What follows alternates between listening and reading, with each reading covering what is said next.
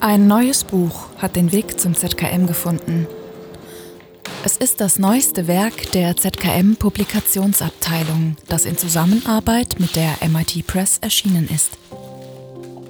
Negative Space Trajectories of Sculpture in the 20th and 21st Centuries.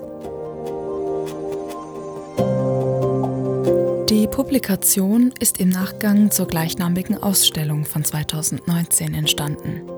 Die Ausstellung zeigte mit einer großen Auswahl an Kunstwerken die Entwicklung der abstrakten Skulptur im 20. Jahrhundert bis heute. Sie beschäftigte sich mit der Frage, wodurch die moderne Skulptur sich von der klassischen unterscheidet. Welche Skulpturen konnten nur im 20. Jahrhundert geschaffen werden und wären in früheren Jahrhunderten undenkbar gewesen? Also Jahrhunderte, Jahrtausende standen die Skulpturen im Raum gewissermaßen im Raum herum, haben sich aber mit dem Themaraum selbst nicht beschäftigt, sondern seit der Antike ist die Skulptur aufs engste mit der Idee des Körpers verbunden. Um 1900 haben aber die Bilder angefangen, sich mit dem Thema Raum zu beschäftigen und haben deswegen gesagt, die drei Kategorien Masse, Volumen, Schwerkraft, die vom Körper abgeleitet sind, negieren wir. Dadurch entsteht explizit der Begriff negativer Raum. Wir leben also im 20. Jahrhundert eine vollkommene Ablösung von der Skulptur vom Körper. Die Künstler haben neue Kategorien entwickelt, ja, von schwebenden Skulpturen, ja, von Konturen und so weiter. Es ist dadurch notwendig geworden, ja, einen Katalog zu machen, wo diese Entwicklung der Skulptur im 20. und 21. Jahrhundert umfangreich, umfassend gezeigt wird. Weil es war höchste Zeit, der Entwicklung der Raumplastik den Raum zu geben, der ihr gebührt. Im ersten Schritt galt es, die grundlegende Auswahl an Abbildungen für den Katalog zu treffen und diese Abbildungen den einzelnen Kapiteln zuzuordnen. Nahezu alle Skulpturen, die wir in der Ausstellung präsentiert haben, sind auch Teil des Katalogs geworden.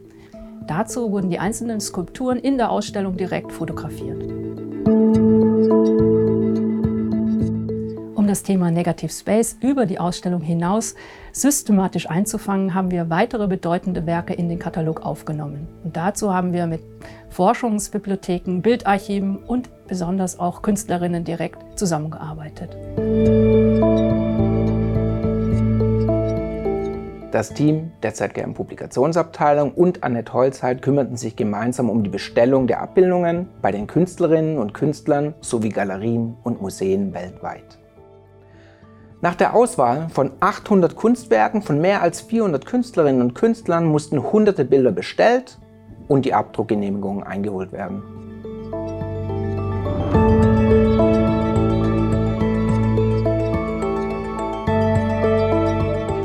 Jedes Kapitel wird mit einem kurzen Essay von Peter Weibel eingeleitet. Nachdem wir die Texte von ihm bekommen haben, haben wir sie zunächst auf ihre Richtigkeit hin überprüft. Das heißt, wir haben die Zitate und die Verweise nochmal kontrolliert. Anschließend haben wir die Texte in die Übersetzung gegeben, vom Deutschen ins Englische. Nach dem Abgleich der Übersetzung haben wir diese dann noch an eine englischsprachige Lektorin geschickt.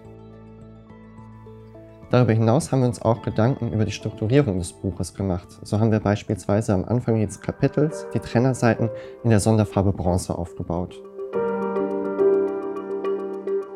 Nachdem das inhaltliche Konzept der Publikation stand, wurde das Layout des Buches von den Grafikdesignern von Zweimal Goldstein gemeinsam mit dem Team des ZGM entwickelt.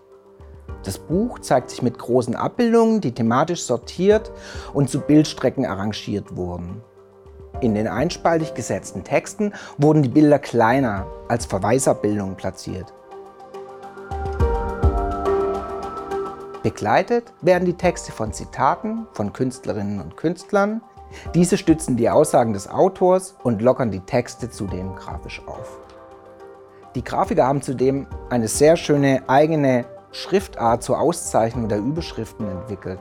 Sie wirkt leicht, die Linien sind fast schon drahtig und sie erzeugt Raum. Die übrige Gestaltung des Buches ist gleichzeitig ganz bewusst reduziert und zurückhaltend gewählt. In Anlehnung an klassische Skulpturenkataloge. Schlichtes und elegantes Design war die Herausforderung an die Grafik. Die Kunstwerke sollen in ihrer Formsprache und Ästhetik ganz im Vordergrund stehen. Die Texte sollen gut leserlich die theoretische Basis und die Argumentation des Autors vermitteln.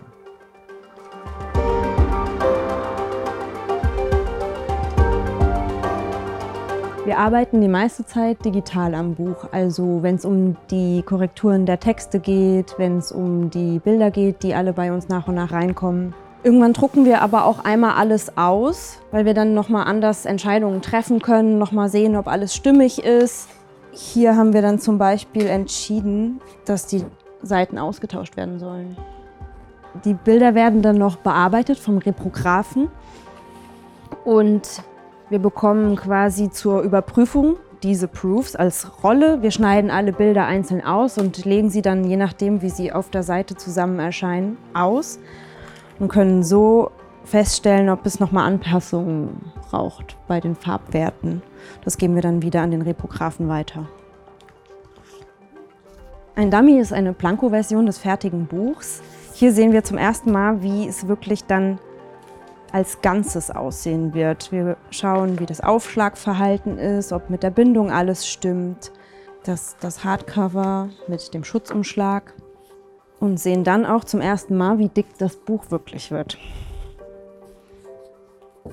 Aus der Druckerei kommt kurz vor Ende noch dieses Exemplar, das Falzbögen-Exemplar.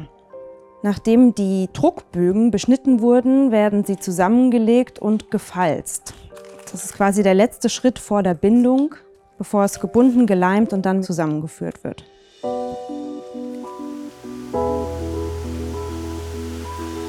Nach allen Überarbeitungen war das Buch endlich druckreif.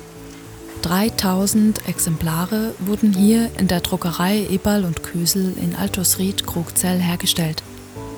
Als letzter Schritt der Produktion wird der Buchblock in die Buchhülle geklebt. In der Druckereibranche nennt man diesen Vorgang die Hochzeit.